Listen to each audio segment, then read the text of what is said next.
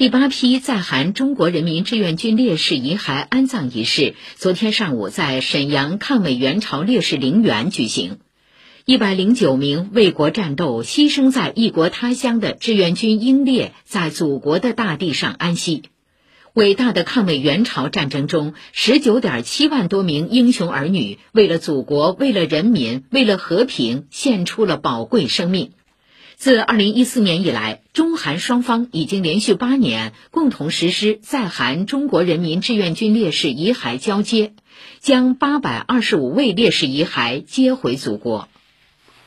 昨天上午，纪念中国人民抗日战争暨世界反法西斯战争胜利七十六周年仪式在上海淞沪抗战纪念馆隆重举行。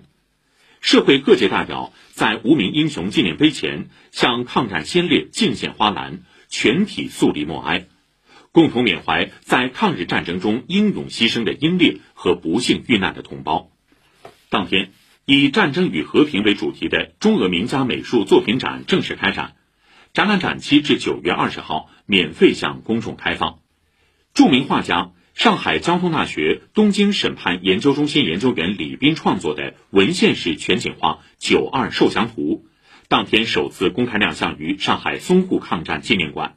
再现了1945年9月2号在东京湾密苏里号军舰上同盟国九个代表团接受日本的投降，